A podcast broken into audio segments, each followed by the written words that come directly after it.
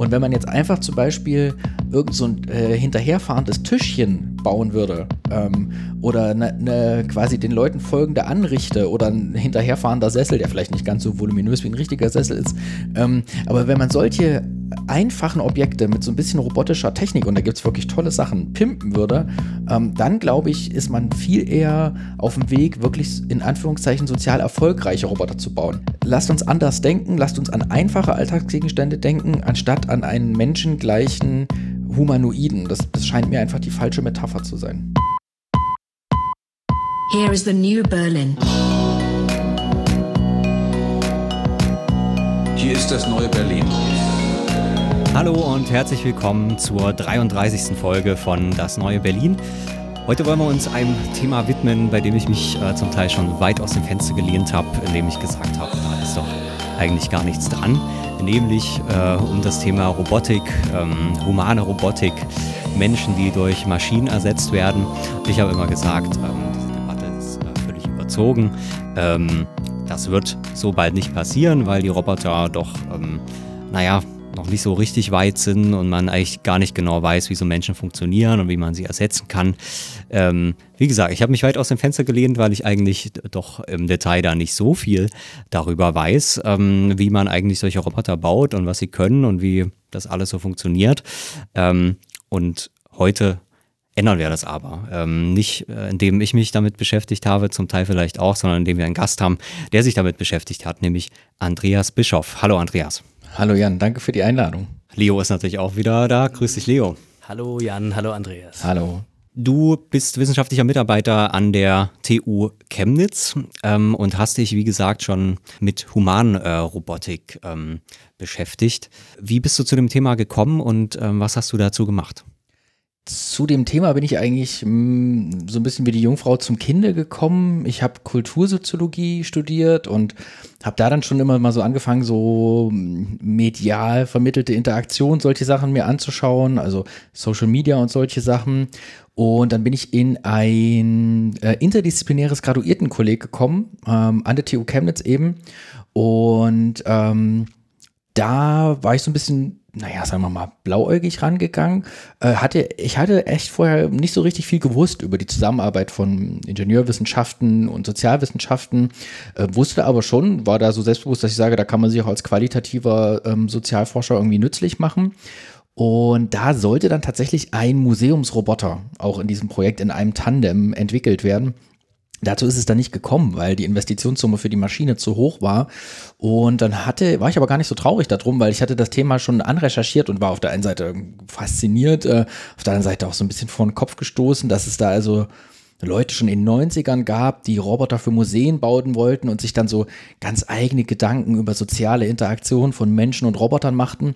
Und das fand ich so spannend, dass ich gesagt habe, du, das ist gar nicht so schlimm, dass ich jetzt hier keinen Roboter mitentwickle. Lass mich doch lieber Leute, die Roboter entwickeln, erforschen. Was machen die so? Was haben die für Praktiken? Was haben die für ähm, Instrumente, für Ideen, für Theorien, für Methoden? Wie gehen die überhaupt vor? Was verstehen die unter sozial?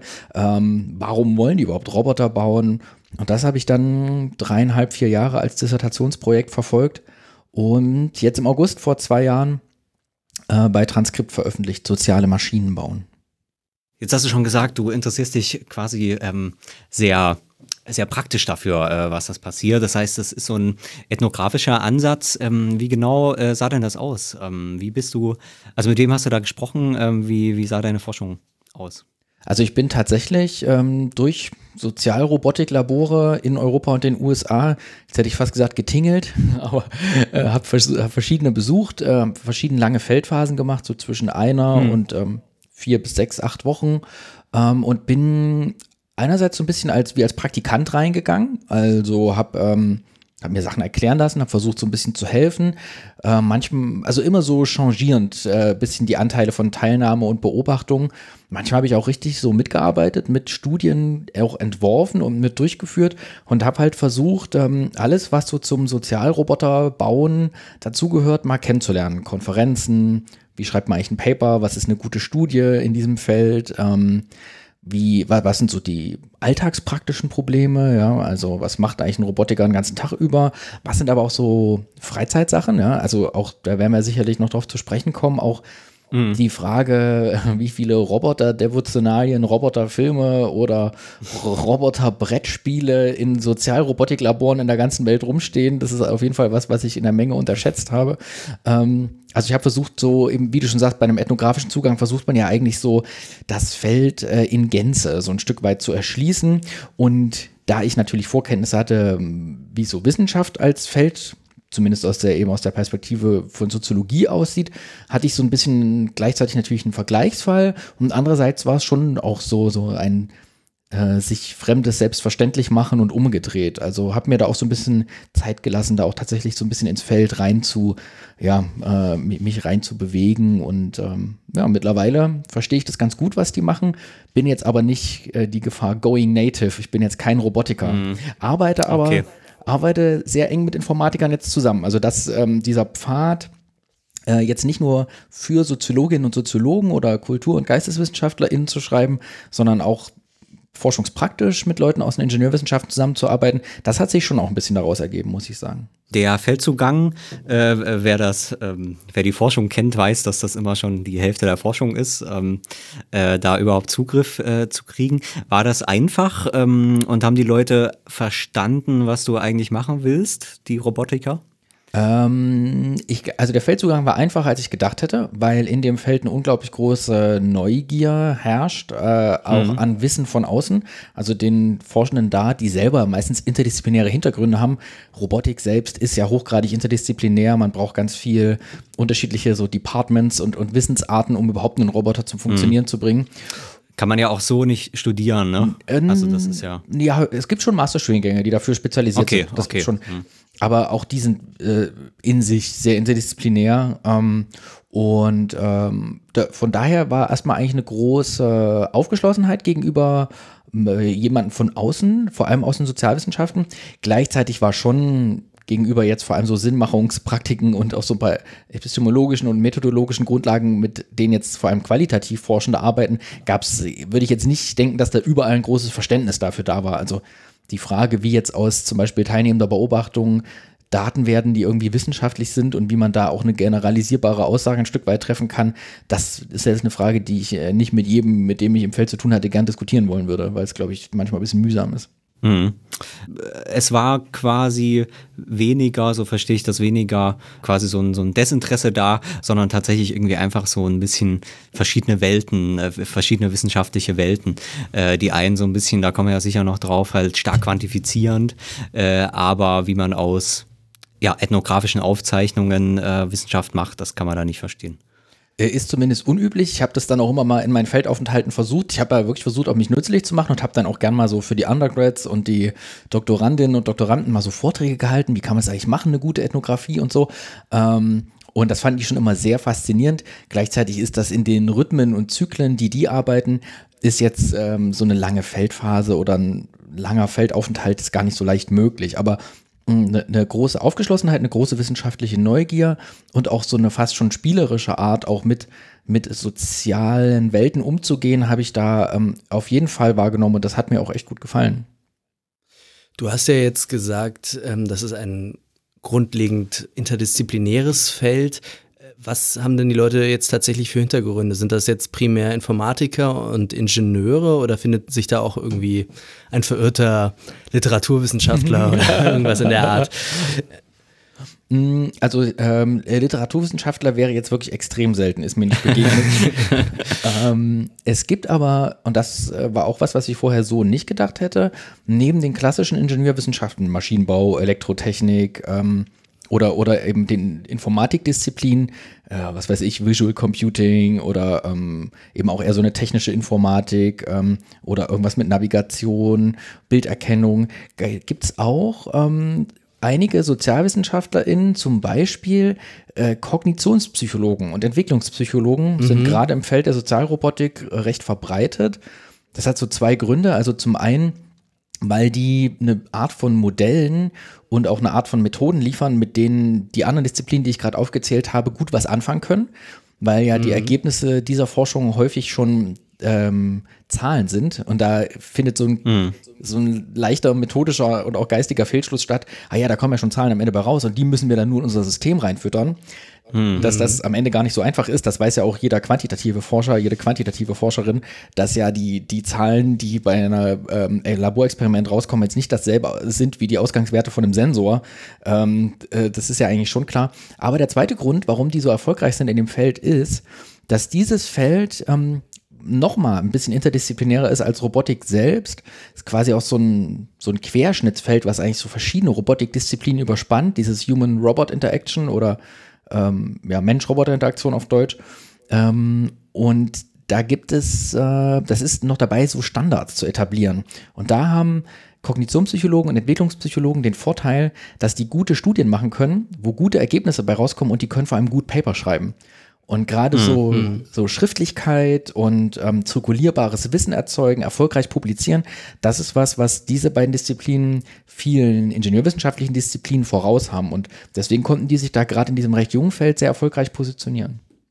Was unterscheidet denn jetzt eigentlich dieses Feld der Sozialrobotik von einer reinen Robotik oder was auch immer der Gegensatz wäre. Also was machen Roboter eigentlich sonst so, wenn sie nicht gerade mit Menschen interagieren? ähm, bis in die 80er, 90er rein waren Roboter eigentlich immer in Käfigen. Das heißt, ähm, der Bereich, in dem die sich bewegt haben, war äh, ganz streng getrennt von dem, was so Menschen tun. Und der Mensch war eigentlich immer ein Problem. Also meistens ein Sicherheitsrisiko. Ähm, dann gab es schon so ein paar Leute, die haben so KI mit Robotern gemacht. Äh, da hat man so ein bisschen despektierlich gesagt, es ist quasi einfach nur ein Computer auf Rädern. Und so sahen die Dinger im Grunde auch aus.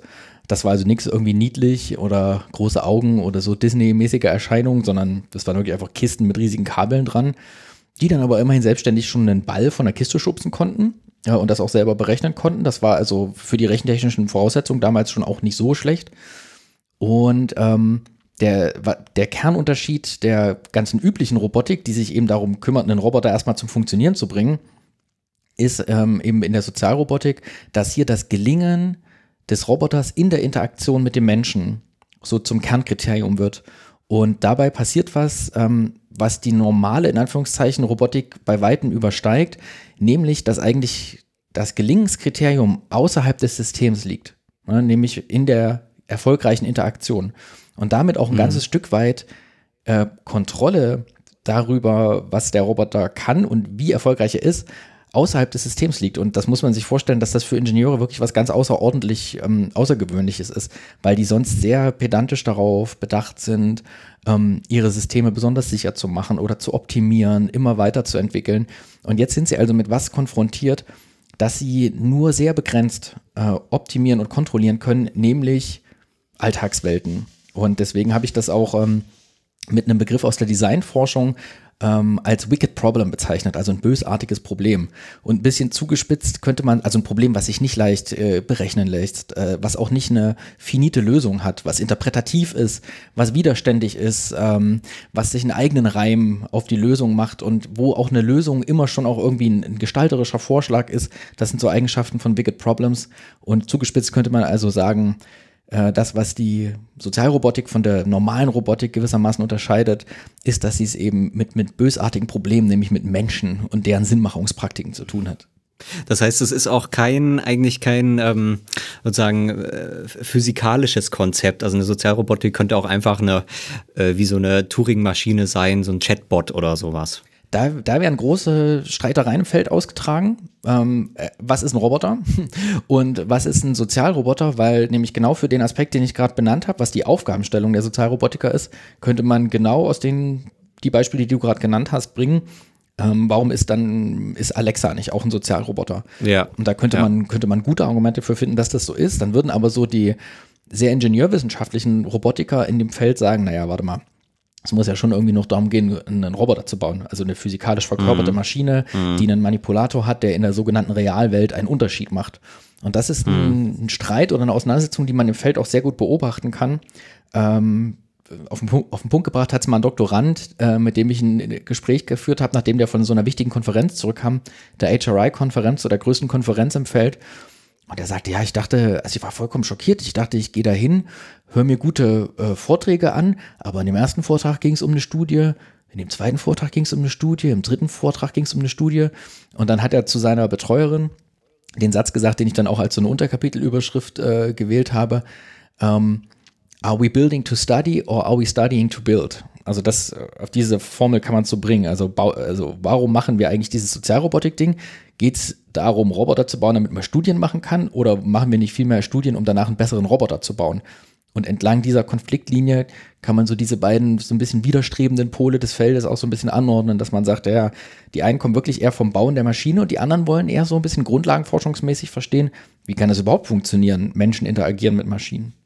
Gibt es denn eine, ähm, ein, ein Verhältnis vom Begriff KI und Roboter? Also impliziert Roboter auch irgendwie KI oder ähm, kann das auch unabhängig voneinander funktionieren? Ist ein, ein Greifarm in der äh, Fabrikproduktion ähm, auch ein Roboter, äh, wenn er, wenn er, was weiß ich, nur, nur zwei Zustände kennt oder sowas.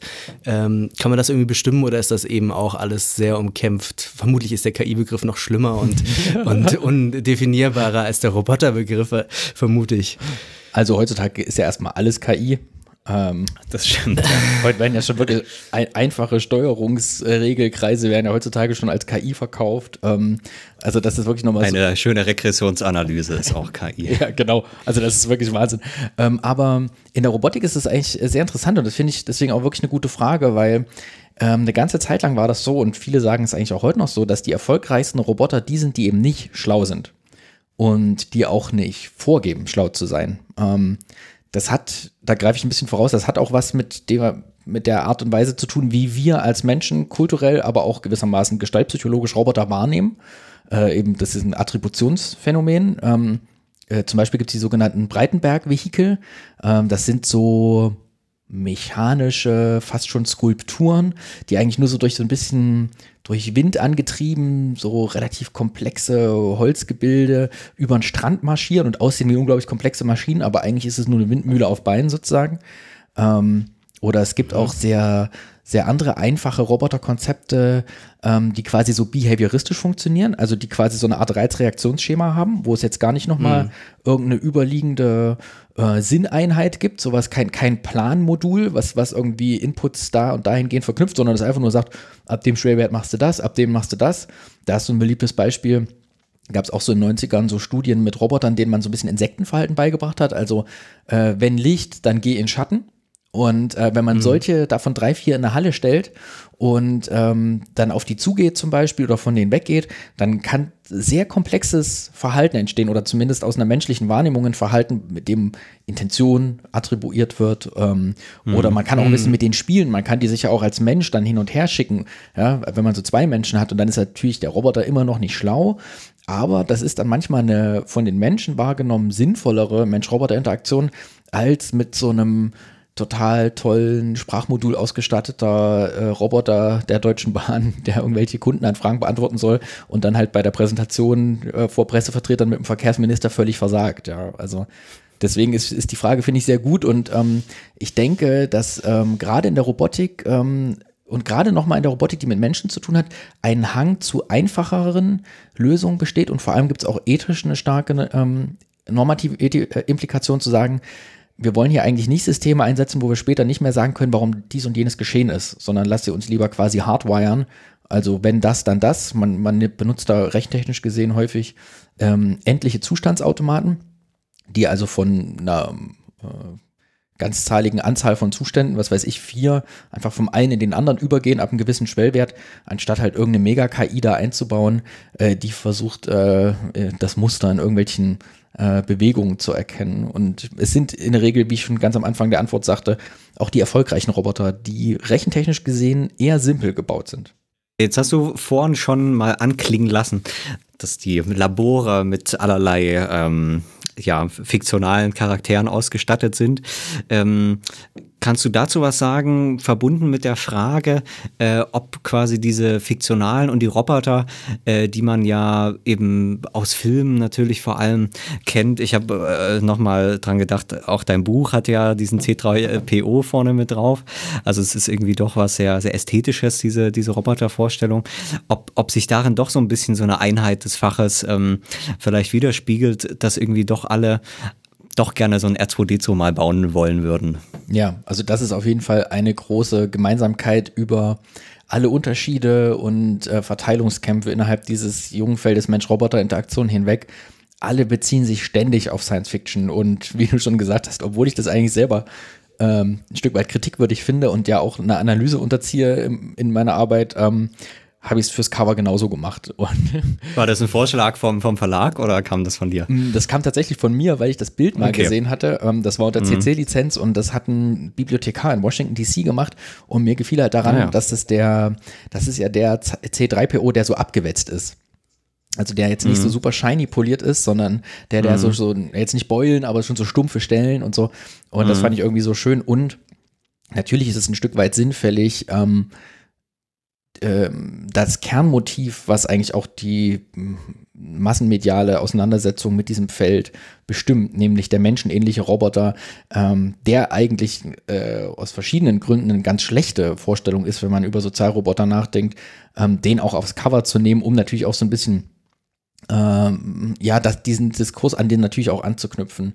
Aber, mhm. aber zur, zur Frage von Science Fiction, das ist super allgegenwärtig. Es gibt kein Labor, an dem nicht irgendwo ein Star Trek oder Star Wars Poster hängt. Ähm, es gibt äh, überall Sci-Fi-Devotionalien. Die Leute sind auch selber teilweise ähm, ja, Nerds, äh, also sind in diesen, in diesen Fan-Universen auch zu Hause. Und ganz häufig passiert auch das, was du gerade gesagt hast äh, in der Frage, das war nicht flapsig übertrieben.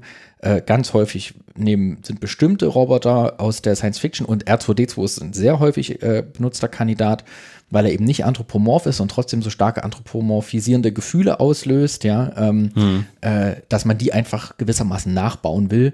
Oder manchmal auch auf noch einem höheren, fast schon so quasi philosophischen Level, irgendwelche Mensch-Maschine-Dilemmata, ob sie jetzt von Asimov aufgeworfen oder bei Star Trek The Next Generation, der Android Data, der ja auch immer so zwischen dem Maschine und Menschsein hin und her schwankt und hin und her gerissen ist, dass solche teilweise ja so ein bisschen philosophisch aufgejazzten Probleme dann so zum Ausgangspunkt von Papern oder Vorträgen auch genutzt werden. Also mhm. Ramat hat das mal zusammengefasst, ähm, die äh, Science Fiction ist das versteckte Curriculum der Robotik und das kann man nur unterstreichen. Ist das dann auch ähm, quasi, ich weiß nicht, wie, wie du da einen Überblick hast, aber auch dann eine bestimmte Science Fiction? Äh, weil ich denke jetzt so, es gibt ja auch so gerade so so sowjetische ähm, ähm, äh, Science Fiction zum Teil, die, die sich vielleicht weniger sozusagen in der Adaption eignet, weil sie vielleicht nicht so nicht so konkret äh, ähm, ähm Robotik behandelt. Also ist das ist da eine bestimmte Vorliebe für ähm, ja bestimmte Thematisierung von diesen von dieser Science Fiction? Ähm, da muss man eigentlich auch wirklich nochmal so ein bisschen nach Kulturräumen gewissermaßen unterscheiden. Ich habe mir jetzt viel die US-amerikanisch-kanadische und die europäische Human-Robot-Interaction angeschaut. Mhm. Ähm, Asien ist da nochmal so ein super Sonderfall. Das, äh, da gibt es ja auch mhm. schon einige Arbeiten drüber. Ähm, aber für, für, sag ich mal, diese Western Hemisphere kann man, ähm, kann man das schon so runterbrechen auf diese ähm, Asimov und Nachfolger, sag ich mal. Also mhm. auch da bei Asimov ist ja schon iRobot und so, also schon diese Hollywood-Variante von ähm, Science Fiction und Robotik. Ähm, es gibt ja auch zum Beispiel eine schöne äh, alternative Science Fiction, ja, also diese ganzen Steampunk-Geschichten oder ähm, Gibson, solche Sachen, ja, also da, da gäbe es ja auch so alternative Vorstellungen, was möglich und unmöglich technisch ist, ähm, aber es wird doch meistens eher auf so ähm, na, sehr massentaugliche Sachen abgestellt. Und das, was du eben gesagt hast mit äh, Abstraktion und Konkretheit, wenn man jetzt an, an Lem oder sowas denkt, ähm, hm. das, äh, ja. das sind Sachen, die dann tatsächlich eher nicht so aufgegriffen werden. Also man nimmt schon die sehr anschaulichen Sachen und immer sehr in dieser, auch typisch Hollywood, in dieser Protagonistendenke. Also es gibt zum Beispiel, mein Lieblingsbeispiel ist die Carnegie Mellon University in Pittsburgh. Es ist die erste und ich glaube auch nach wie vor die einzige Uni weltweit, die eine Robotikfakultät hat. Und die hat sie schon sehr lange, ich glaube seit den 70ern. Ähm, also sind so absolute Pioniere der Robotikforschung. Und die haben mal eine Robot Hall of Fame gemacht. Und wenn man sich mal anschaut, wer da drin ist, dann ist das wirklich so famous und infamous äh, Robot-Sachen äh, auch aus der, auch aus der Fiktion, zum Beispiel der T800 Terminator und solche Sachen. Also äh, mhm. das ist dann meistens relativ mainstreamig, die Vorstellung von Science Fiction. Und ist das ähm, dann so ein bisschen so ein, so ein ähm ja, fließender Übergang zwischen, zwischen Fiktion und den, und den Problemen. Du hast gerade gesagt, man beginnt dann gerne mal so ein Paper mit irgendwie so fiktionalen ähm, Fragestellungen. Ich kann mir vorstellen, in vielen Fällen, also wenn man das ähm, wenn man das in der Soziologie macht, dann kann man das auch sehr gut machen. Es gibt äh, so einen sehr schönen Band, ich weiß gar nicht von, von wem der ist, äh, Sociology äh, through Science Fiction. Ähm, da ist so ein bisschen das Konzept quasi so, äh, also aus den 70ern. Äh, das ist so ein ganz alter Band. Äh, da ist das eigentlich sehr gut gemacht. Da wird quasi so ähm, immer so Science Fiction Kurzgeschichten sind da abgedruckt von irgendwelchen Autoren und dann quasi kontrastiert mit dem, was man soziologisch da irgendwie draus lernen kann. Ähm, da ist natürlich die Auswahl irgendwie so, dass es dann auch Kurzgeschichten sind, bei denen was, bei denen man was lernen kann. Ähm, aber ich kann mir vorstellen, wenn man jetzt mehr so eben, das hast du ja auch schon so ein bisschen anklingen lassen, eben sehr äh, plakative Hollywood-Formen von Robotik nimmt, dann äh, kann ich mir das irgendwie jetzt erstmal nicht so genau vorstellen, wie man dem jetzt quasi konkret wissenschaftlich was abgewinnt und dann auf einer bestimmten Annahme oder auf einem ethischen Dilemma oder was auch immer, was in Star Trek Folge XY kommt, äh, darauf sozusagen meine Forschung zu basieren oder meine Forschungsfrage. Ähm, wird das so gemacht oder wie, wie ist da so die Verknüpfung? Hm, das Verhältnis zur Science Fiction ist ein bisschen, das wird nicht so sehr genutzt, um jetzt als Reflexionsraum, um sich alternative Zukünfte vorzustellen oder äh, einen eigenen Möglichkeitsraum daraufhin zu befragen, was einem das jetzt gibt, mhm. sondern es ist meistens so eher, äh, der Bezug zur Science Fiction ist meistens so insofern instrumentell, als dass dadurch das eigene Tun als das Umsetzen einer kurz bevorstehenden Zukunft dargestellt wird.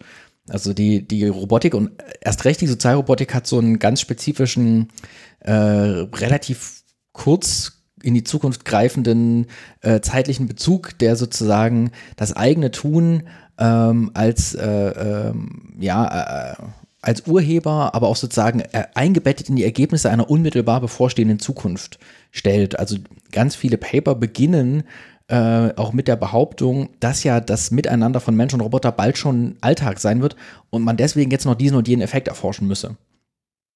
Hm. Und die zugrunde liegende These, ob dem so sei, ob das wünschenswert sei, in welcher Form das passieren wird und ähm, äh, die wird eigentlich gar nicht sozusagen problematisiert, sondern es ist eher sozusagen, wir setzen um, wovon äh, andere träumen, könnte man so ein bisschen, sind ein bisschen unfair, ein bisschen einseitig zugespitzt, aber oftmals geht es in diese Richtung. Das heißt, ähm, man, also man sieht in der Science Fiction äh, wirklich äh, tatsächlich eben diesen Blick in die Zukunft und ähm, will quasi, also ich meine, man hat ja dafür den schönen Begriff der selbsterfüllenden Prophezeiung, mhm. ähm, nur dass das hier eigentlich sozusagen nichts, nichts Unreflektiertes ist, sondern dass man eigentlich, also, also so ein bisschen unreflektiert schon, aber dass man sich selbst eigentlich als Erfüller dieser Prophezeiung, äh, die quasi die Science Fiction ist, sieht. Ja, ja. Also ich glaube, insgesamt ist diese dieser Begriff der selbsterfüllenden Prophezeiung sehr interessant, was ähm, die Robotik angeht und die Sozialrobotik sicherlich dann im Besonderen, dass eben genau die spezifischen Vorstellungen von ähm, also äh, einerseits natürlich diese kulturell vermittelten Science-Fiction-Vorstellungen von einer Roboter äh, Zukunft einerseits natürlich, andererseits aber auch genau die konkreten Vorstellungen von Gesellschaft, von äh, Menschlichkeit, von menschlichem Zusammenleben eben genau das äh, reproduziert beziehungsweise erst konstituiert, äh, um jetzt auch schon eine These eigentlich deiner Arbeit vorwegzunehmen. Aber ich meine, dieses, dieses, genau diese Beziehung von äh, dem Vorgestellten, dem, was der Entwickler sozusagen als menschlich, als sozial unterstellt und dem dann, was er notwendigerweise dann daraus macht, das ist ja eigentlich ein, ähm, das Spannungsfeld, in dem sich auch deine Arbeit bewegt, oder? Mhm. Ja.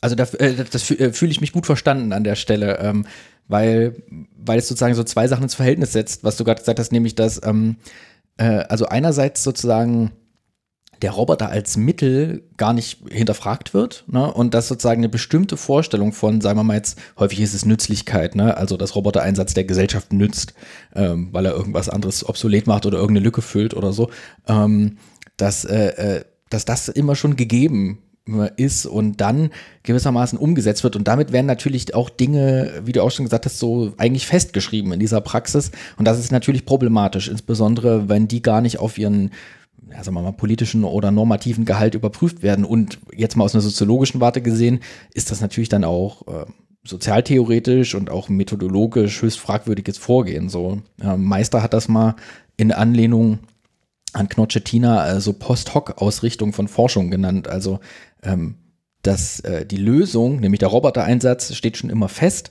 und es werden dann sozusagen die passenden Probleme dazu gesucht, ne, wie zum Beispiel Pflegenotstand oder sowas diese politische Ebene ist natürlich die eine. Die andere, äh, damit habe ich ja vorhin eingeleitet, ist, ob das überhaupt auch alles so funktioniert. ähm, ähm, dazu, äh, und damit sind wir so ein bisschen beim nächsten Thema, wo ich mich jetzt sehr darauf freue, was du dazu zu sagen hast.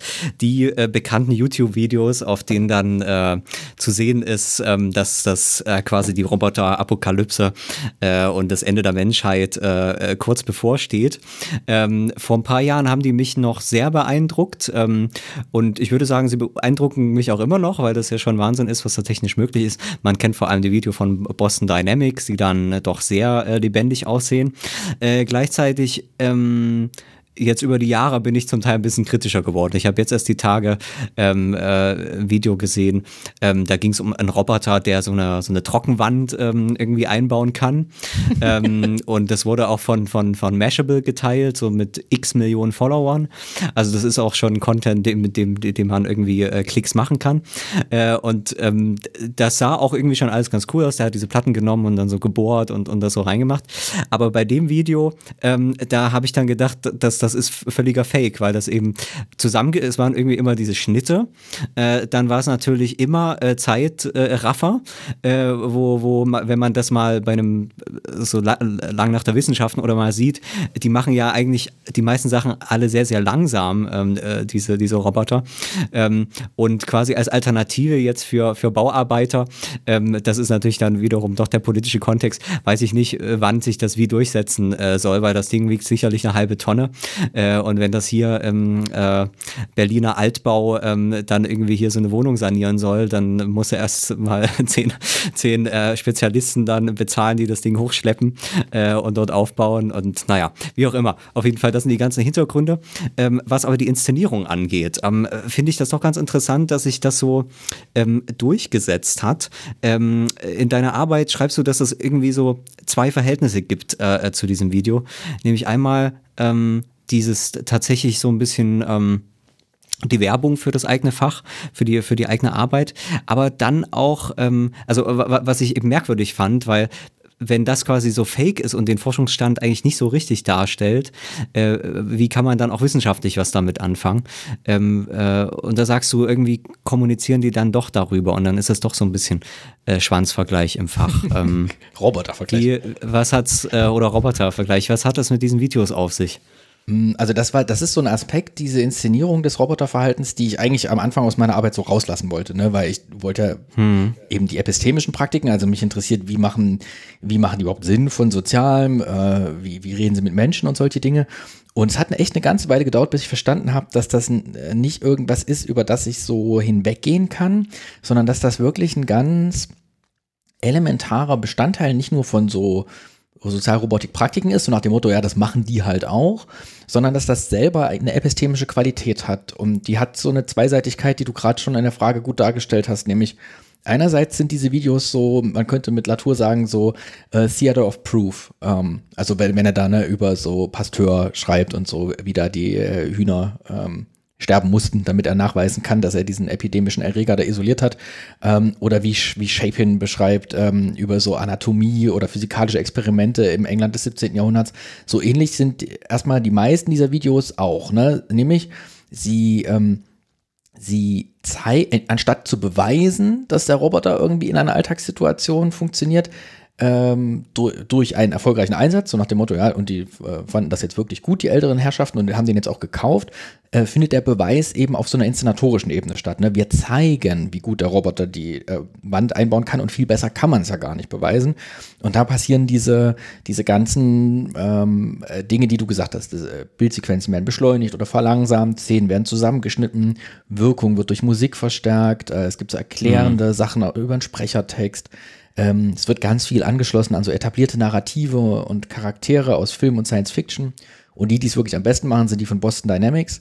Ähm, und die lassen aber auch wirklich bei jedem Feldtest äh, laufen da vier, fünf Kameraleute mit. Ähm, und die haben auch die explizite Anweisung, bis zum Schluss drauf zu halten, äh, weil, weil, zum Beispiel ja manchmal das Spektakuläre dann ist, wenn zum Beispiel dieser, dieser ähm, äh, Eselsgleiche, jetzt weiß ich gar nicht mehr, wie der heißt, ich glaube Big Dog, also die, dieses große Lastenmuli sozusagen, der ist mal richtig spektakulär so einen Berg runtergescheppert und in so einer Staubwolke unten gelandet. Du denkst, na gut, das Ding ist jetzt kaputt.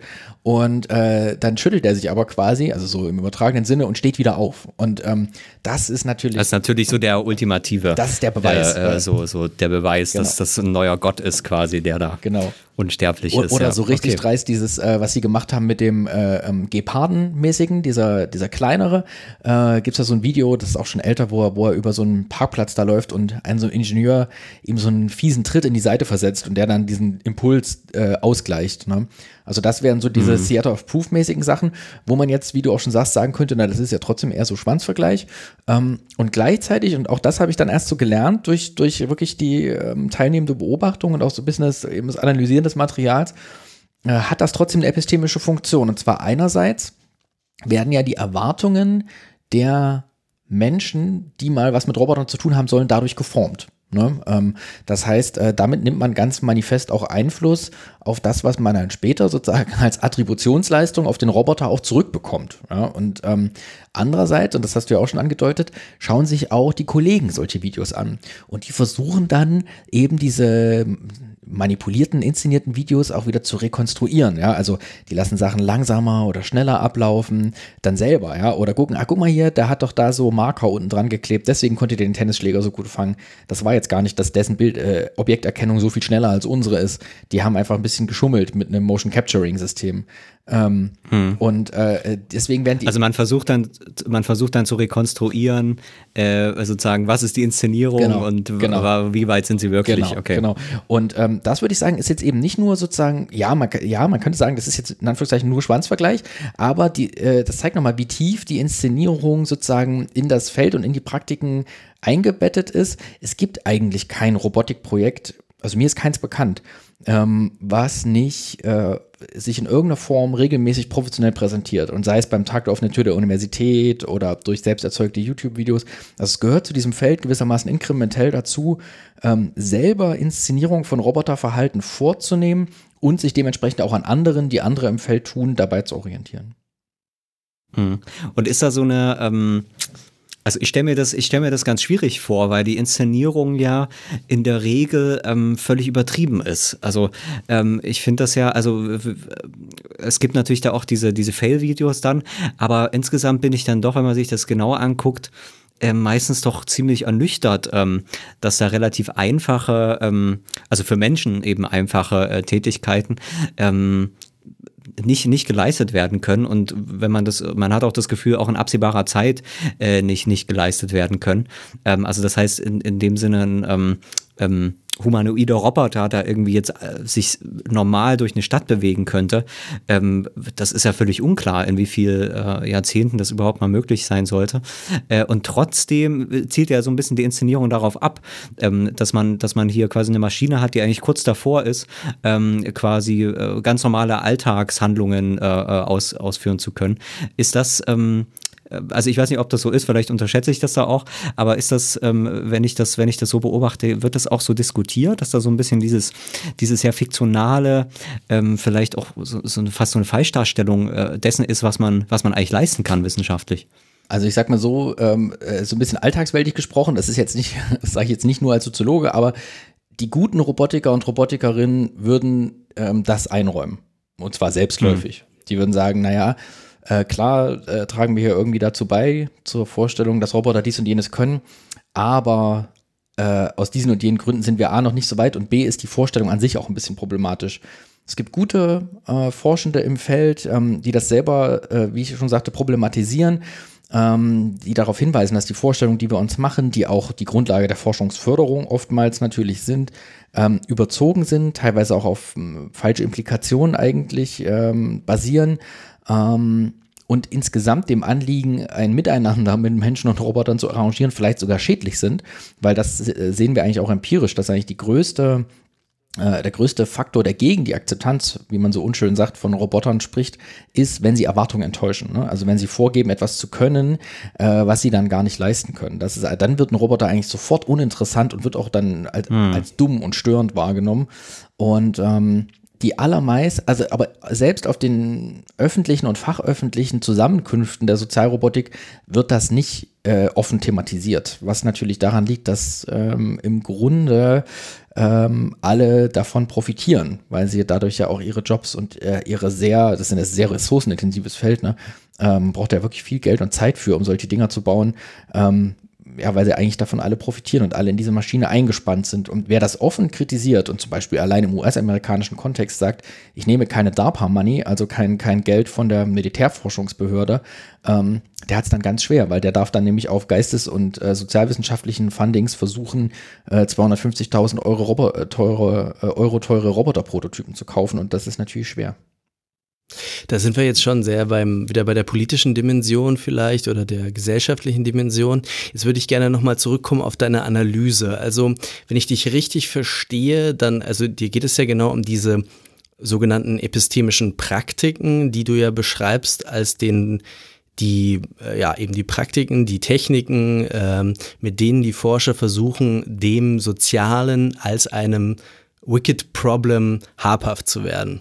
Und da hast du ja dann, also ich, ich glaube, dann hast du ja auch diese, diese Form der Inszenierung als eine epistemische Praktik identifiziert. Die gehört in ein, in ein Paket von mehreren epistemischen Praktiken. Aber was ist jetzt genau die Funktion dieser, dieser Inszenierung in diesem Zusammenhang des Erkennens des Sozialen. Vielleicht habe ich jetzt auch äh, Bausteine in deiner Theorie äh, ausgelassen, aber ich glaube, das ungefähr ist doch der Punkt eigentlich. Und jetzt scheint mir das erstmal nur so zu sein, als würde die Inszenierung vielleicht irgendwelche ökonomischen oder gruppenpsychologischen oder Marketingfunktionen erfüllen, aber was ist die konkrete epistemische Funktion der Inszenierung? Also die Inszenierung erzeugt Prozesse und auch Form von sozialer Situiertheit. Äh, zwar durch Inszenierung, also mm, in dem zum Beispiel ein ähm, besonders menschenähnlicher Roboter, also es geht ja bis hin zu diesen Androiden-Robotern, die so aussehen wie der Professor, der den Roboter bedient, ähm, die sind ja eigentlich, was robotische Fähigkeiten angeht, relativ dumm, ne, muss man mal so sagen. Mhm. Ne? Die können eigentlich nichts, das sind eigentlich nur Puppen, so mechanisch, etwas kompliziertere mechanische Puppen.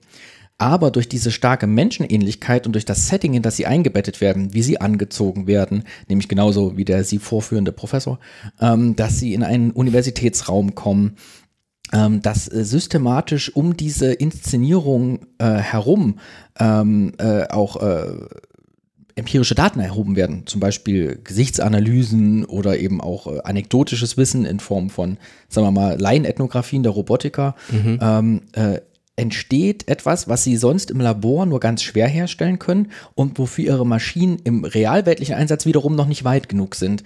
Nämlich eine Form der sozialen Situiertheit, die natürlich einen Moment der Täuschung in sich trägt, ähm, was ich jetzt vielleicht so ein bisschen einseitig ähm, in der Antwort vorher ein bisschen stark herausgestellt habe. Aber das hat insofern eine epistemische Funktion, als dass ohne diese Inszenierung bestimmte, sagen wir mal, Experimentalzustände, ohne dass das notwendigerweise Laborexperimente sind, also bestimmte Formen sozialer Situiertheit gar nicht möglich wären.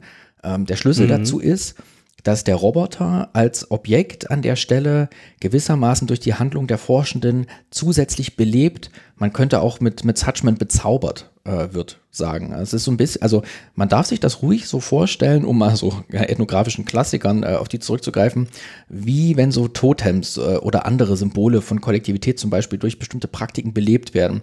Die, mm. Diese teilweise sehr tiefen Einbettungen auch der Inszenierung, die ja wirklich allgegenwärtig sind. Also man kann eigentlich nicht mit einer Robotikgruppe interagieren, ohne nicht irgendwann mal Teil von so einer Inszenierung zu werden oder Zeuge davon ähm, die haben, wie ich dann eben verstanden habe oder wie ich auch sozusagen in der Analyse dann behaupte, ähm, die haben eben eine die haben eben eine, äh, nicht nur eine inszenatorische Funktion im Sinne von eben Täuschung und Herstellung von Wahrheiten, die es nicht gibt, sondern die erst so erzeugten bestimmten Konstellationen helfen äh, den RobotikerInnen auch ganz viel zu verstehen, nochmal über menschliche Reaktionen gegenüber den Robotern und sind auch viel nützlicher als nur Fördergelder zu bekommen. Also ähm, die, die ganze Robotik, würde ich sagen, äh, diese, zumindest die Sozialrobotik wäre gar nicht denkbar ohne ähm, die Übertreibung, Zuspitzung und Darstellung von Roboterverhalten, was technisch vielleicht noch gar nicht möglich ist an einer bestimmten Stelle. Verstehe. Mhm. Also es ist so, wie wenn man diesem Greifarm in der Fabrikfertigung äh, noch einen lustigen Anzug anziehen würde, äh, so ein bisschen. Äh, das, das ist natürlich einerseits irgendwie eine Inszenierung von Sozialität, andererseits äh, ermöglicht es aber tatsächlich den Akteuren dann auch irgendwie ähm, vielleicht über das, über das unmittelbar gegebene Technische hinaus zu denken, äh, wie die Interaktion sein könnte. Ich glaube, ich, glaub, ich habe eine ungefähre Vorstellung gewonnen. Äh, jetzt hast du ja auch, ich glaube, zwei andere ähm, Techniken identifiziert, jetzt in, äh, zumindest zusammenfassend gesagt. Ähm, dazu gehört einerseits, dass man äh, die Roboter sehr stark, äh, beziehungsweise die, die Roboter-Mensch-Interaktion sehr stark äh, ja, labormäßig ähm, untersucht, irgendwie isoliert, mhm. äh, wenn ich das richtig in Erinnerung habe. Also ich habe ja gesagt, das Ausgangsproblem ist eigentlich, ähm, dass äh, die SozialrobotikerInnen äh, konfrontiert sind mit einem Problem, was sie nicht gut kontrollieren können. Und das ist eben, sind Alltagswelten. Ne? Ähm, äh, man dachte früher immer so, ah ja, okay, Expertenwissen ist was Kompliziertes, ne, zum Beispiel medizinisches Wissen ähm, und Alltagswelten, das ist ja was Einfaches. Ne?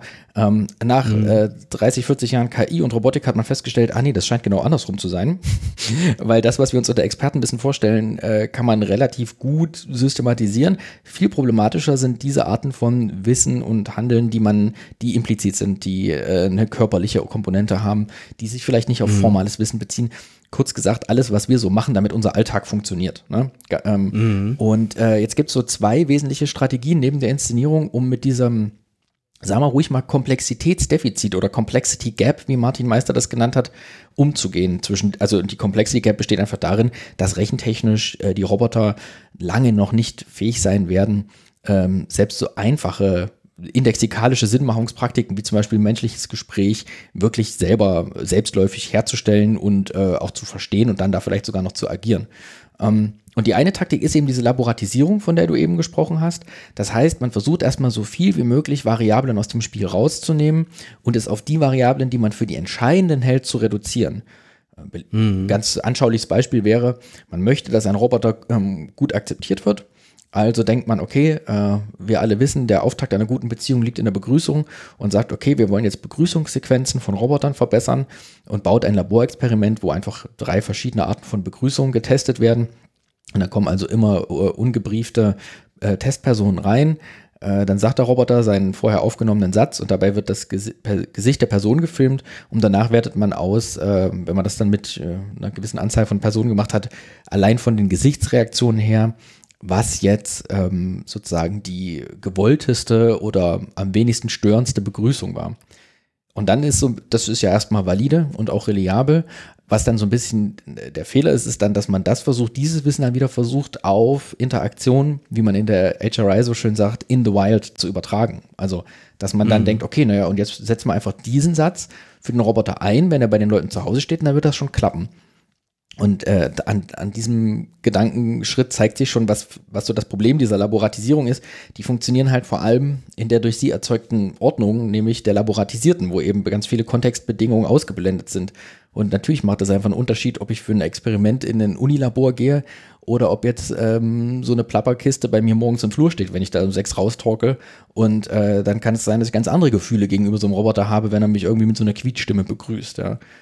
Und äh, das ist so, äh, so ein bisschen äh, alltagsweltlich gesprochen zusammengefasst, der, diese Ebene der Laboratisierung, wo man also versucht, diese Messiness, diese Unordnung, beziehungsweise auch diese schon auch Komplexität von Alltagswelten, der so zu begegnen, indem man einfach viel von dieser Komplexität reduziert und auf Messbarkeiten, auf isolierte Zustände, auf wiederholt herstellbare Zustände äh, zu reduzieren.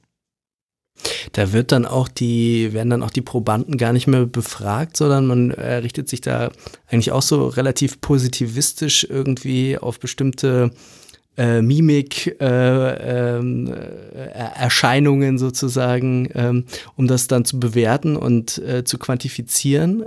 Ist das so oder werden die auch danach noch befragt, die Menschen, die dann den, den Robotergruß über sich ergehen lassen müssen? da gibt es alle Mischformen. Ähm, ich habe auch schon beobachtet, dass Leute zum Beispiel sehr schöne, fast ethnografische Nachgespräche führen mit ihren Teilnehmern und dann aber lustigerweise diese Ergebnisse dann wieder in sehr positivistische Darstellungsform übertragen. Zum Beispiel habe ich eine äh, Entwicklerin gesehen, die hat wirklich ein tolles Gespräch mit älteren Testteilnehmern geführt. Und ich dachte, wow, die hat es wirklich verstanden, wie man mit denen reden muss. Und danach habe ich sie mhm. gefragt, was sie da gemacht hat. Dann dachte sie, ja, wir haben hier so einen Fragebogen mit Likert-Skala und ich habe mit den Leuten so ein bisschen geredet und dann angekreuzt, was die ungefähr gesagt haben. Also da hat man auch diese, diese schöne Komplexität eines, eines Debriefing-Gespräches, wo man vielleicht auch nochmal so Relevanzstrukturen der Person ja hätte nochmal rausholen können, dann reduziert auf so eine Likert-Skala. Und das ist natürlich irgendwie, das ist so, das ist genau so ein komplexitätsreduzierender Moment, den ich da meine mit Laboratisierung. Soziologisch würde man natürlich sagen, okay, die müssen einfach ein bisschen soziologischer äh, denken, äh, weil sie quasi mit ihrer äh, Psychologie ähm, quasi ja keine, keine Vorstellung von Interaktion wirklich gewinnen, von so einer Eigenlogik ähm, ähm, der sozialen, ähm, sodass eben ein, eine Begrüßung eben, wie du das auch schon gesagt hast, äh, in tausend verschiedenen Situationen auch tausend äh, mal anders funktioniert und ähm, nicht mal die Situation selber und die Angemessenheit sozusagen ein ähm, äh, hinreichendes Kriterium äh, dafür ist, ähm, ähm, quasi dem Roboter das einzuprogrammieren, was er machen soll. Wird das, also ich würde sagen, das, das ist auch so, das kann man ja auch soziologisch so selbstbewusst sagen. Ähm, ich würde sagen, das gute Argument ist natürlich, dass die höchstwahrscheinlich ja mit dieser Strategie, das eben dieses zu laboratisieren und dann wieder in, in, in die Wildnis ähm, der Gesellschaft zu bringen, dass das ja relativ viel scheitert. Ähm, und höchstwahrscheinlich, also gerade eben diese, diese, diese, diese Interaktion und diese Fähigkeit zur Interaktion, äh, man ja auch das das ist so mein Eindruck, ja auch nicht wirklich weiterkommt. Ähm, wird das quasi auf dieser, dass es sich hier quasi wirklich um einen, um einen, ja tatsächlich eben epistemisches Problem äh, handelt, äh, wird das irgendwie thematisiert und, und sagt man, okay, vielleicht äh, macht es auch keinen keinen Sinn, das jetzt noch besser zu messen und so weiter, sondern wir müssen so ein bisschen unser Denkmodell umstellen. Findet das statt? Findet da Diskussion statt? Also das findet an, an manchen Enden des Feldes auf jeden Fall statt. Ähm, zum Beispiel ähm, die, äh, also es sind ja so ein paar Grundannahmen, die eigentlich immer so hinterliegen, so Human Likeness, ne? Also je menschlicher das Ding, desto besser. Oder eben ähm, äh, ja, überhaupt so verschiedene Anthropomorphisierungstendenzen, eben auch in den Metriken, mhm. die man anlegt, ne, dass der, wenn der Roboter das so macht, wie ein Mensch es machen würde, dann ist es die richtige Lösung, weil dann passt er am besten in die Menschenwelt. Das wird so zum, mhm. zum Glück mittlerweile an verschiedenen Stellen problematisiert. Gibt zum Beispiel eine deutsche Forscherin in England, Kerstin Dautenhahn, die macht da sehr schöne Forschung und die würde halt sagen, naja, ich glaube, da sind wir auf dem Holzweg, äh, wäre zum Beispiel die Interaktion zwischen Mensch und Hund, äh, die wir schon kennen, für die wir etablierte Muster haben, die wir quasi in Koevolution entwickelt haben, wäre das nicht ein mhm. viel besseres Paradigma ähm, für äh, das Arbeiten äh, ähm, mit Robotern. Und das hat insofern auch eine epistemische Konsequenz, als dass äh, das sozusagen ja nicht nur die Metapher sozusagen aus einer Alltagswelt kommt, ist ja kein typisches Labortier, ein Hund, ähm, äh, aber auch sozusagen, dass damit natürlich auch der Punkt der Beobachtung ähm, äh, rausverlegt wird. Und sie selber hat mir in einem Gespräch auch sehr schön gesagt, sie hat einen ganz einfachen Test, ob ein Roboter gut ist oder nicht, beziehungsweise eine Mensch-Roboter-Interaktion. Und zwar bringt sie den ihren Kindern mit nach Hause. Und wenn die mit dem Ding länger als fünf Minuten spielen, ist es gut. Und wenn die es nach fünf Minuten wegstellen, ist es nicht gut. So. Und das ist mhm. also eine ganz einfache, alltagsweltliche Heuristik, äh, von denen man dann doch, äh, wenn man genau hinschaut, sehr viele im Feld findet. Das war so für mich ein bisschen schwer, die erst zu erkennen quasi diese zweite große Gruppe von epistemischen Praktiken, die auf denen wieder, auf deren Rückseite gewissermaßen so eine Alltagskomplexität wieder reinkommt, weil die eben selten Teil der Paper sind. Ne? Also die Robotiker beschreiben das nicht, dass sie das tun. Die machen das, um ihre Maschinen besser zu machen, aber die denken, das gehört nicht zur Wissenschaft. Ne? Die sagen, ja, it's not a proper study und deswegen habe ich das nicht reported. Ähm, und als ich dann so, sie da immer mal drauf angesprochen habe, so meine Gesprächspartner, habe gesagt, naja, aber das war ja schon recht wichtig, dass du das gemacht hast. Warum schreibst du das eigentlich nicht auf? Ähm, meinten sie halt so, das wird bei den Reviewern nicht so gern gesehen. Aber ich habe jetzt zuletzt schon doch auch öfter Paper gesehen in den letzten Jahren, wo konkrete, teilweise dann auch kontrollierter erhobene Alltagsbeobachtungen auch durchaus so zum Ausgang, dann wenigstens von einem, von einem bestimmten Experimentdesign oder auch später von einer Bewährung des Roboterverhaltens in so einer Evaluationsvariante ähm, dann auch stärker alltagsweltlich situiert wurden. Also diese zweite Gruppe, also alltagsweltliche Heuristiken, die ist auch sehr stark und sehr wichtig und funktioniert quasi so ein bisschen auch als Gegenbewegung zu dieser Laboratisierung. Das hast du ja auch in der Arbeit ähm, eigentlich ganz, ganz eindrücklich beschrieben, äh, wie das zum Teil auch ähm, rein von der, von der Zeit her eigentlich sehr, sehr viel diese, diese äh, Forschung äh, stattfindet, quasi die, die Alltagssituation zu erforschen, um sich dann sozusagen ein Pro Problem, äh, das Problem äh, ganz, ganz, ganz praktisch sich anzugucken äh, und dann aber, wie du gerade schon gesagt hast, das aber eigentlich dann nicht in der, in der Publikation landet. Ähm, hat das auch was damit zu tun, dass man quasi ähm, eben ganz anders als zum Beispiel in der Ethnographie äh, quasi keine, keine Methode entwickelt und das quasi nicht diesen, diesen Methoden Methodenstatus ähm, erlangt, ähm, dass eben auch eben Alltagsbeobachtungen, ähm, dass sie auch quasi ihre Legitimität dadurch erlangen, dass sie eben methodisch ähm, äh, kontrolliert stattfindet. Damit verbunden die Frage, ähm, kann man nicht auch sowas wie Ethnographie oder interpretative Methoden der Videoanalyse oder sowas, ähm, kann das nicht auch einsickern vielleicht in die Robotik? Ähm, ich meine zu beobachten, dass das an manchen Ecken passiert. Ähm, es wäre natürlich zu wünschen, einfach weil das ja eben auch wie du zum Beispiel bei der Videoanalyse auch schon sagst, das sind ja auch jetzt mittlerweile methodisch über Jahre, Jahrzehnte entwickelte äh, Methodensets mhm. mit auch bestimmten Reflexionsrahmen und auch quasi Gegenproben, äh, die sich ja durchaus bewährt haben. Es ist natürlich wissenschaftstheoretisch und ähm, auch so ein bisschen von den Paradigmen, die im Feld herrschen, hm, sagen wir mal, das wird dann nicht mit offenen Armen empfangen, weil man doch häufig sehr auf Exaktheit irgendwie abstellt. Und ähm, Leo hat es ja auch schon gesagt, eigentlich Positivismus, also da spricht auch einfach viel Positivismus raus. Ähm, äh, gleichzeitig äh, so designerische Ansätze oder auch Ansätze mit Anthropologen und Ethnographers, das sieht man jetzt immer häufiger, wie man es ja in der Human-Computer-Interaction zum Beispiel ja schon seit 10, 15 Jahren ist das ja schon Usus, dass also auch die ähm, eher äh, aus den Humanities kommenden Sozialwissenschaften auch Teil dieses Diskurses werden und auch äh, aktiv eingebunden werden in solche Forschung. Wie verstehen sich diese Wissenschaftler quasi in, in, äh, in Abgrenzung zu ihren Feldern. Ähm, also ähm, ich würde mir jetzt vorstellen, ähm, auch das beschreibst du in deiner Arbeit, dass die manchmal ähm, also dass es da so einen Unterschied gibt, dass die einen äh, eigentlich sich, sich sozusagen gar nicht mit den, mit dem, meinetwegen dem Altenheim, in dem dann irgendwie so ein, ähm, so ein Roboter reinkommt, eigentlich gar nicht so richtig damit beschäftigen wollen, dass das irgendwie so, ähm, äh, also sich sozusagen nicht auch, auch selbst als Teil äh, eines, eines sozusagen soziotechnischen Systems verstehen, was die gedenken zu verändern und damit quasi ja eigentlich auch so eine Art ähm, Verantwortung haben, ähm, da aufklären zu wirken und, und zu sagen, dass so und so funktioniert das, ähm, sondern dass das so ein bisschen quasi durch die Hintertür, wir wollen das jetzt so lange machen, bis die Computer, äh, die Roboter täuschend echt sind, dann müssen wir niemandem mehr erklären, ähm, was, das, was das hier eigentlich soll. Äh, und dann aber so ein bisschen der Gegenrolle, wo man sagt, okay, dieses, dieses Moderieren äh, dieser Prozesse, so ein bisschen auch vielleicht so, ich meine, Citizen Science sind heute so, sind heute so Stichworte, ähm, dieses, dass man zusammenarbeitet quasi mit der Gesellschaft, äh, um, um sich da zu korrigieren, dass das auch ähm, dass das auch stattfindet. Äh, Gibt es auch da so quasi verschiedene, verschiedene Ansätze und vielleicht sogar einen Konflikt im Feld, wie man da ähm, mit, der, mit der Umwelt quasi ähm, äh, umgeht?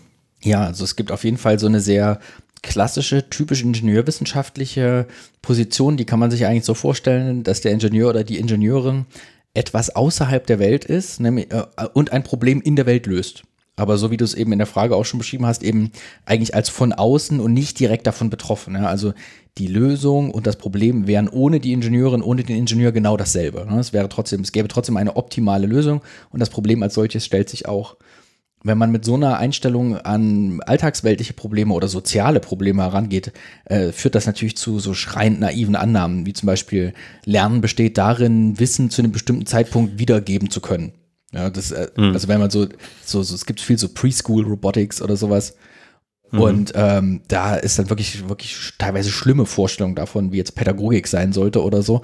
Die, das sind dann so, so Lehr Lehrroboter genau, quasi, genau. Oder? Also oder so Spielroboter, so ja, so wo man vielleicht Sprach lernt, spielt der Roboter. Das Kind zeigt auf ein Stück äh, Plüschpizza und der Roboter sagt dann, fragt dann das Kind, wie heißt das? Und dann sagt das Kind Pizza und der Roboter kann dann erkennen, ob das das richtige Wort war oder nicht. Solche Sachen. Hm, ähm, okay. Wo man sich auch fragt, wozu es da jetzt eigentlich einen Roboter braucht, aber das ist eine andere Geschichte. ähm, und äh, äh, also da gibt es wirklich unangenehme Geschichten tatsächlich, ähm, wo auch wirklich, also äh, ist ja auch so ein wiederkehrender Diskurs, dass dann diese Technikwissenschaften häufig dann auf einmal so soziale Probleme entdecken, die andere Wissenschaften sich seit 150 Jahren stellen. Gibt ja immer mal so diesen wiederkehrenden Twitter-Rant, äh, wo dann irgend so ein Silicon Valley-Typ sagt, ja, ey, wir brauchen eigentlich so eine Wissenschaft, die sich das Zusammenspiel von einzelnen Menschen, Gesellschaften und Technik anschaut. Und dann melden sich ja irgendwie so äh, äh, äh, erboste STSler und sagen, das gibt's schon, das heißt STS. Und dann melden sich irgendwelche Soziologen und sagen, ja, das macht Soziologie seit 150 Jahren. Und das Problem ist natürlich, es wird halt einfach von den Leuten, die solche Maschinen bauen, nicht so richtig wahrgenommen. Und, mhm. und gleichzeitig gibt es aber auch ganz andere, die das, die das auch sei es auf einer intuitiven Ebene und teilweise aber auch aus einer methodischen Ebene, zum Beispiel aus dem Design kommend, ähm, sehr viel besser machen. Also die sagen, na gut, die Mensch-Roboter-Interaktion, das ist ja etwas, was A in einem organisationalen Rahmen stattfindet und B aus unterschiedlichen Perspektiven anders aussieht. Und wenn wir jetzt eine erfolgreiche Mensch-Roboter-Interaktion hier zum Beispiel in diesem Museum inszenieren wollen oder herstellen wollen, inszenieren ist da vielleicht der falsche Begriff, ähm, dann müssen wir natürlich diese unterschiedlichen Perspektiven auch in unsere Entwicklung mit einbeziehen und diese Leute auch gewissermaßen da abholen, wo sie sind und ihnen auch eine Möglichkeit geben, sinnvoll Teil der Mensch-Roboter-Interaktion zu werden. Und das sind auch die Projekte, die natürlich auch erfolgreiche Mensch-Roboter-Interaktion viel häufiger herstellen. Mein Lieblingsbeispiel dazu ist eben ein Museumsroboter, ähm, der äh, sollte so bestimmte Teile der Tour, das war so ein Dino-Museum, sollte der übernehmen und die Kinder sind natürlich alle sofort zu diesem Roboter gerannt, weil es ist ein Roboter. Und dann äh, ist der so. Und ein Dino, oder was? der, der, Dino war sozusagen dann echt eher im Hintergrund, sozusagen erst der Roboter, so, dann fährt okay. der Roboter ah, die Gruppe zum Dino und dann erzählt er irgendwas. Ähm, ah, okay. ähm, und dann hat man so nach einer Weile festgestellt, als man so die Fehlerprotokolle ausgewertet hat, dass diese Roboter überdurchschnittlich häufig stehen blieben, weil sie vor Gegenstände gefahren seien. Und dann haben die Forscher sich gedacht, wo liegt das? Eigentlich haben wir doch einen ganz guten Navigationsalgorithmus. Und dann haben die festgestellt, dass die freiwilligen Helfer in diesem Museum, also so ehrenamtliche Guides, immer mit Absicht vor den Bumper, also diesen äh, so, so ein Touch-Sensor unten am, am Roboter, der so quasi das letzte Notstopp ist, ähm, äh, damit der niemand über den Haufen fährt, mit Absicht dagegen getreten haben. Weil wenn man das nämlich macht, dann bleibt das Ding erstmal so 30 Sekunden stehen, bevor eine Schülergruppe kommt, damit der Roboter irgendwo blöd in der Ecke steht und die ehrenamtlichen Guides den Kindern den Dino erklären können. Und als die Robotiker das gesehen und verstanden haben, haben sie gesagt, oh Gott, stimmt, das war ja wirklich ein bisschen dumm von uns, ähm, dass wir gar nicht verstanden haben, dass die ja ehrenamtlich hier sind. Die wollen ja ihre Arbeit gar nicht abgenommen bekommen, sondern die wollen mit den Kindern interagieren. Deswegen machen die das. Und dann hat man äh, so eingebaut, dass der Roboter an einer gewissen Stelle an den Guide übergibt. Also, dass der nach wie vor als so Attraktor funktioniert, dass die Kinder erstmal auf den zurennen und sagen, ah, cool, ein Roboter, ein Roboter. Und dann sagt der Roboter aber irgendwann, und wenn ihr jetzt was Genaues über die Rückenplatten vom Stegosaurus wissen wollt, dann geht mal bitte hier drüben äh, zum Guide, der erklärt euch, wie es weitergeht. So. Und, und das war dann die gelungene Mensch-Roboter-Interaktion in diesem Kontext. An manchen Stellen hast du auch geschrieben, dass das äh, ein, ein, Problem ist. In dem Fall haben sie diesen Roboter natürlich so ein bisschen sabotiert, ähm, aber dass das auch, auch weitergeht zum Teil. Also dass das so richtig ähm, ähm, zerstört wird quasi und diese Interaktion dann äh, richtig so ein, so ein, früher hieß das Ludismus quasi, ne? so eine Art Maschinenstürmerei dann äh, äh mit sich gebracht hat. Ist das, ist das auch so ein, so ein Thema in, dem, äh, in, in der Forschung quasi? Also dass man hier die, die Maschinen baut und dann so ein bisschen merkt, ähm, die Leute hassen das eigentlich und ähm, ähm, ähm, zerstören dann äh, quasi die, diese Werke der Wissenschaft. Es gibt so einen so einen schönen Satz aus so einem dieser ersten so Review-Paper, wo dann so Anfang in diesem HRI-Feld, Anfang der Nullerjahre, die Leute so, so Studien über Menschen und Roboter zusammenzufassen und äh, eine Paper konstatierte dann relativ fassungslos, People are basically destructive. Und ähm, mhm. weil ist aber, ist, glaube ich, man darf es da auch nicht immer so, das ist nicht das ist nicht nur offen zur Schau gestellte Aggressivität, das ist auch oft spielerisch, weil wenn du ein System hast, hm. was Intelligenz vorgibt und dann aber doch scheinbar nach relativ einfachen Regeln funktioniert, ist das einfach ein Anreiz, hm. die Regeln auszutesten. Also Testing the System. Wie weit geht das eigentlich? Hm. Gibt, ein, gibt einen schönen Bericht aus einem Roboter, der in, in Bonn 1997 im, im Museum eingesetzt war. Da haben dann die Leute festgestellt, man kann ihn, wenn man eine Menschenkette um ihn bildet, kann man ihn quasi dahin zwingen, wo man will weil er dann ja immer den größtmöglichen Abstand zu den Menschen versucht einzunehmen, ne, um mit niemandem zu kollidieren. Und dann haben sie ihn echt so zu viert eingekesselt und wollten ihn so ins Treppenhaus bringen und mal schauen, ob er eigentlich auch Treppen gehen kann, was den aber komplett kaputt gemacht hätte, wo dann so die ähm, auch so Leute eingreifen mussten und sagen, nee, warte mal, ihr könnt den Roboter nicht die Treppe runterschubsen. Ähm, aber das ist schon eher so ein, so ein Extremfall, ähm, aber man sieht häufig gerade dann, wenn diese, dieser Innovationseffekt nachlässt und die Leute merken, wie das Ding funktioniert, dass sie dann entweder unhöflich zu ihm werden, äh, ihm habe ich jetzt schon gesagt, also zum System, also, äh, hm. oder ähm, oder auch äh, manchmal handgreiflich. Ähm, also dieses Testing des Systems ist da, glaube ich, eher so das Ding als jetzt Maschinenstürmerei. Ich meine, das ist aber, aber das muss ja irgendwie auch gelöst werden. Also ich habe jetzt kürzlich ein äh, äh, Video gesehen von so einer Universität, ähm, wo schon so ein ähm, autonomer Shuttle rumfährt. Und dann war halt auch einer, der sich einfach mal vor diesen Shuttle gestellt hat. Äh, und der muss natürlich anhalten, weil, weil das quasi sein, sein, ähm, äh, sein Abstandsmesser ihm dann äh, sagt. Und dann ist er immer so einen Schritt zurück und dann ist der Shuttle wieder einen halben Meter gefahren und wieder so einen Schritt. Dann kann man die so schön austesten. Ähm, das würde halt, wenn es ein menschlicher Fahrer nicht gehen, weil er dann irgendwann erstmal brüllen würde, dann irgendwann aussteigen würde und, und dann wird sozusagen die Situation äh, so auf die Weise schon geregelt, dass man da quasi äh, ein, ein Subjekt hat, äh, äh, was auch als solches dann äh, quasi in Erscheinung äh, tritt und ähm, irgendwann auch mit körperlicher Gewalt dafür sorgt, dass das Ding weiterfährt. Wenn du quasi einen Roboter hast, äh, was auch nur als dieses System quasi äh, in Erscheinung tritt, was ausgetestet werden kann, was auch kein sozusagen kein Willen hat in dem Sinne, ähm, dass ich sage, das hat auch ein Recht hier lang zu fahren, wenn das hier lang fahren will, sondern es ist sozusagen nur, nur so eine Art ähm, ähm, System, was ich, was ich austesten kann, ähm, dass das, also das wird sich ja irgendwie entwickeln müssen. Vielleicht äh, dadurch, wenn da Menschen drin sitzen, dass man dann sagt, okay, ähm, äh, die, die Menschen haben zumindest das Anrecht zu fahren, aber wenn da, äh, also wenn ich sozusagen keine keine, ich weiß nicht, wie man das genau nennen kann, aber keine bestimmte subjektiven äh, Qualitäten äh, diesem System unterstelle, dass es eben das Recht hat, dort lang zu fahren, dann, dann wird es ja immer nur ausgetestet und kann vielleicht gar nicht ähm, äh, sinnvoll funktionieren in vielen Kontexten. Also das, das Problem, was du beschreibst, das sehe ich schon. Ähm, man sieht das ja in abgewandelter Form auch so bei diesen Putz- und Rasenmäherrobotern. Ne? Ähm, da ist es dann eher aus so einer Fürsorgeperspektive, oh, der hat es wieder festgefahren oder äh, bei, bei einigen Rasenmäherrobotern, gerade von Bosch, scheint das Problem auch zu sein, dass die gerne in den Gartenteich fallen oder so. Also, dass man da sich so sorgt. Ne? Ähm, ich glaube, das Problem wird aber häufig, also diese Art von Problem gibt es und ich sehe auch so, dass da irgendeine Aushandlung stattfinden muss. Äh, ich würde jetzt aber ein bisschen tiefer hängen, als jetzt so die Frage, richtet man dem Ding Intention und Subjektivität zu? Also nicht alles, was man da sieht, ist ein Trolley-Problem. Also dieses berühmte, ne, hier soll jetzt die Oma überfahren oder die drei Kinder oder so. Also sogar würde ich sagen, das Allerwenigste in der Welt ist ein Trolley-Problem. Ähm, vermutlich sogar fast nichts, außer das, was Ethiker so diskutieren.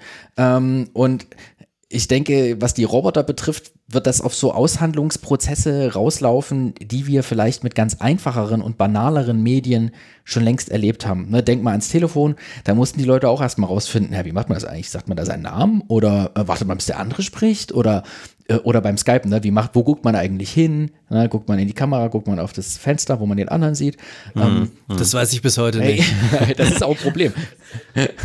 ähm, und so glaube ich, so wird es mit den Robotern auch sein. Also es wird eher so eine es wird Aushandlungen geben, aber dann wird es irgendwelche alltagspraktischen, also mm, das wird sich ja. auf dieser Ebene der Praxis und der Routine eher einschleifen, als auf irgendwelchen hochgestochenen äh, ontologischen oder epistemologischen Reflexionen darüber, was jetzt das Recht der Maschine sei und das des Einzelnen.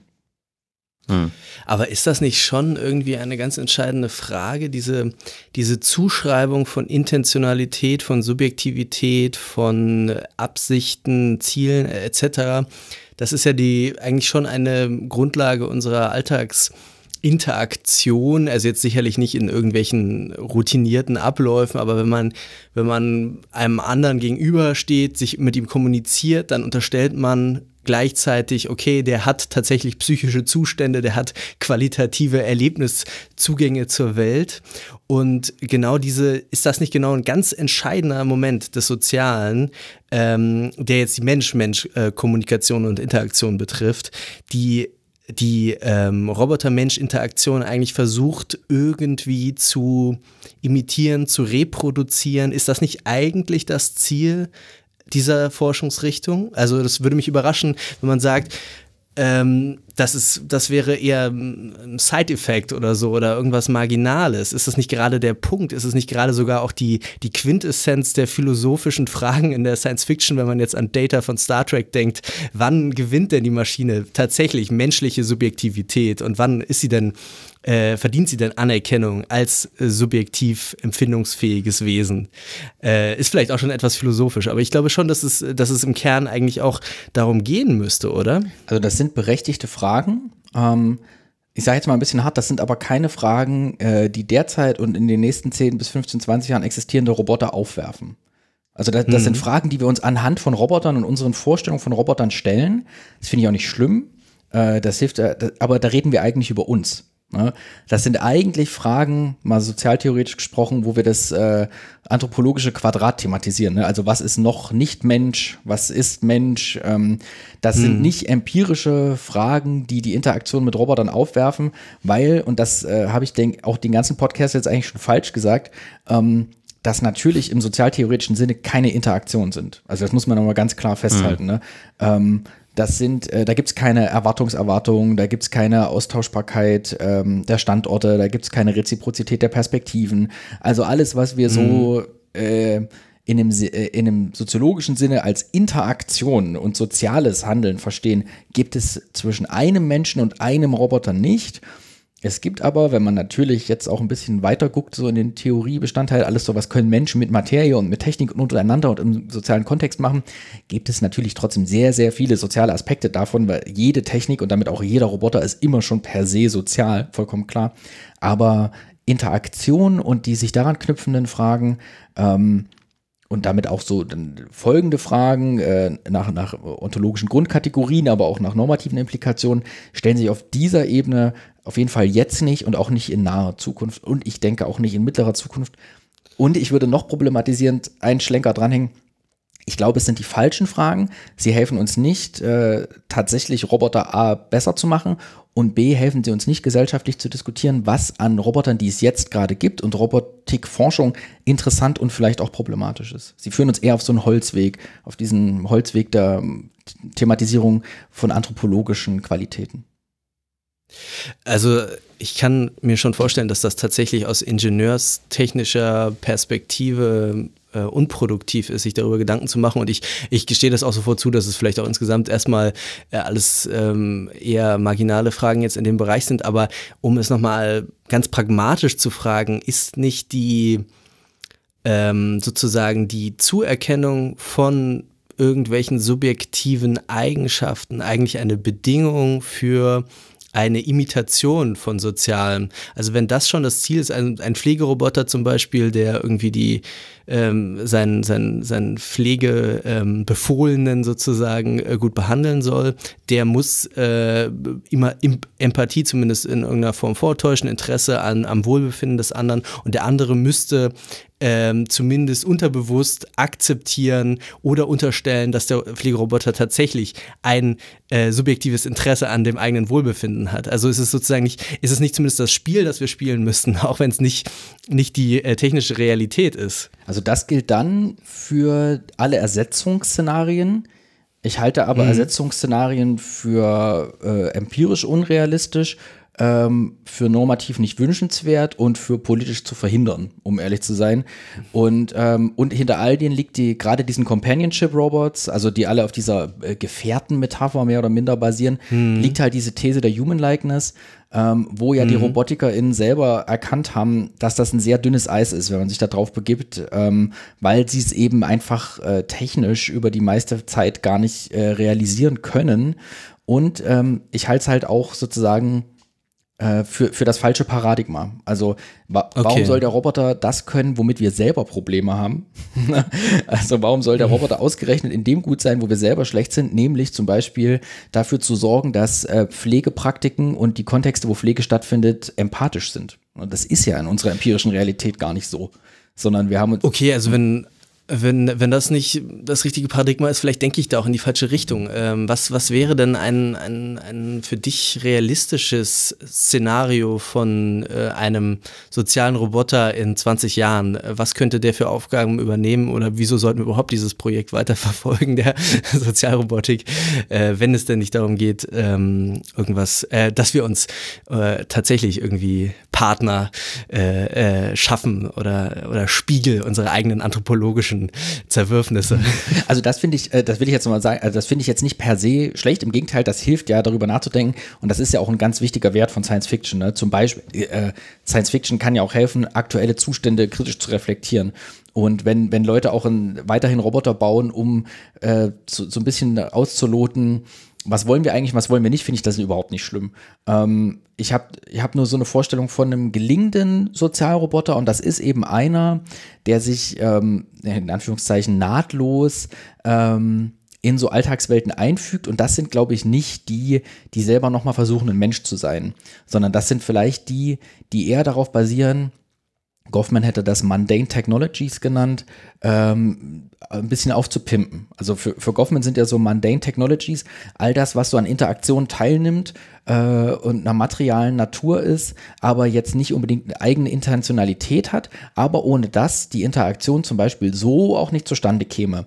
Er bringt dann so Beispiele von so Wahrnehmungsschranken wie irgendwelche akustischen Wände oder Glasscheiben, mhm. wo man mhm. sich zwar sehen, aber nicht hören kann. Äh, mhm. Oder das Merry-Go-Round, also das Kinder, ähm, äh, Kinderkarussell, äh, an dem die Kinder so Rollendistanz üben, indem sie da drauf mal der Feuerwehrmann sind oder mal ganz mutig sind, ohne die Eltern und solche Sachen. Und äh, wenn man das so ein bisschen erweitert, diesen Begriff von Mundane Technologies, ähm, wenn man mal so schaut, mit welchen Gegenständen, und wir, wir hängen doch ständig an irgendwelchen Gegenständen und machen mit denen viel mehr, als sie sind. Also das Smartphone ist ja das beste Beispiel dazu. Ne? Das ist ja, sieht überhaupt nicht aus wie ein Mensch, aber es ist ganz schwer, heutzutage Mensch zu sein ohne Smartphone. Ähm, und, und wenn man an solchen, an solchen, solchen Objekten oder Praktiken vielleicht sogar den, lassen wir uns mal bei der Pflege bleiben. Ähm, für alte Leute, die alleine in Wohnung leben, ist es total wichtig, sich äh, die ganze Zeit irgendwo langhangeln zu können. Ja?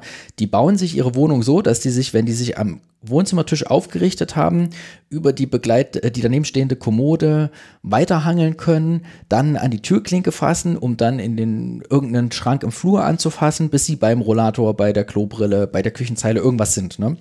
Und wenn man jetzt mhm. einfach zum Beispiel irgend so ein äh, hinterherfahrendes Tischchen bauen würde ähm, oder eine, ne, quasi den Leuten folgende Anrichte oder ein hinterherfahrender Sessel, der vielleicht nicht ganz so voluminös wie ein richtiger Sessel ist, ähm, aber wenn man solche einfachen Objekte mit so ein bisschen robotischer Technik, und da gibt es wirklich tolle Sachen, pimpen würde, ähm, dann glaube ich, ist man viel eher auf dem Weg, wirklich in Anführungszeichen sozial erfolgreiche Roboter zu bauen.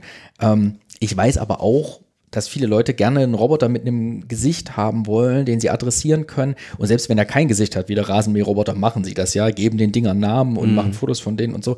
Also das werden, das werden wir nicht ganz rauskriegen.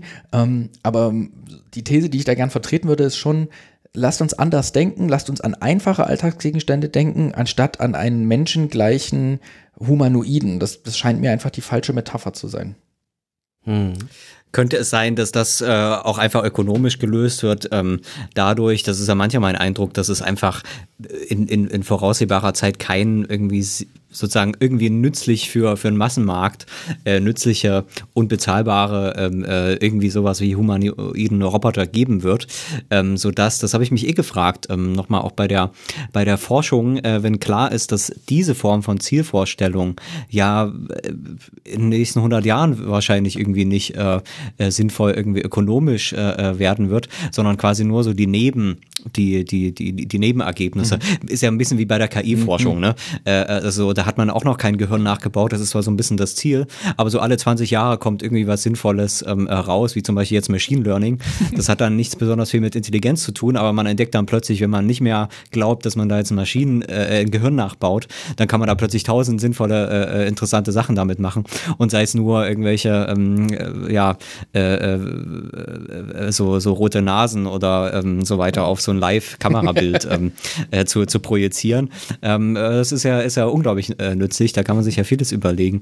Ähm, äh, ist, das, ist das auch was, ähm, also wo, wodurch quasi so die Selektion auch stattfinden wird, weil es eben diesen, diesen, diesen äh, humanoiden Roboter nicht, nicht geben wird. Und ist das vielleicht auch so ein bisschen dann die Gefahr für das Feld, weil es vielleicht ähm, bestimmte Illusionen dann nicht mehr, äh, nicht mehr so teilen kann, über die die Gelder aber reinkommen. Also ich glaube, mit dem Input können wir jetzt echt nochmal das, was Leo eben auch nochmal zurecht gegengehalten hat und das, was ich gesagt habe, ähm, wirklich nochmal gut einfach neben wieder zusammenbringen, dass man halt sagt, ich glaube, die, die Grand Challenge, also die Vorstellung, Vorstellung des humanoiden Roboters, der wie wir ist, der Dinge kann, die wir können, die werden wir auch schon allein aus kulturellen Gründen nicht so schnell loswerden und ähm, hm. ist vielleicht auch gar nicht so schlecht, ähm, weil die kann ja weiterhin das Feld gewissermaßen organisieren und Ressourcen frei machen.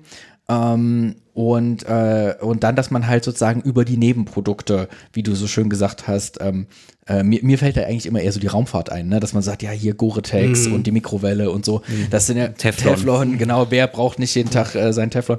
Ähm, mm. dass, äh, dass man, dass sowas ähm, dann Einzug in den Alltag findet und sowas wird natürlich auch mit der Robotik ähm, passieren, denn wir wissen ja aus der Innovationsforschung, es wird selten das erfunden, was finanziert wird, sondern halt irgendwas anderes. Ja.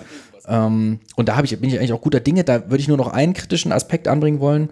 Man darf natürlich auch nicht unterschätzen, dass unter dieser Leitmetapher des menschengleichen Roboters auch viel Forschung betrieben wird, gerade nochmal in den USA, ähm, die nicht ausschließlich dazu dient, äh, den Menschen zum Wohle zu gedeihen. Also äh, mein Lieblingsnegativbeispiel ist da ein Roboter, ein Paper von der äh, Navy-Forschungseinrichtung, wo, äh, wo man mit einem Roboter äh, Verstecken geübt hat und äh, dann so beiläufig erwähnt, dass ein Roboter, der, der, sich gut verstecken kann, auch weiß, was gute Verstecke sind. Und das wäre dann zum Beispiel für einen automatischen Scharfschützenroboter ja auch ganz hilfreich.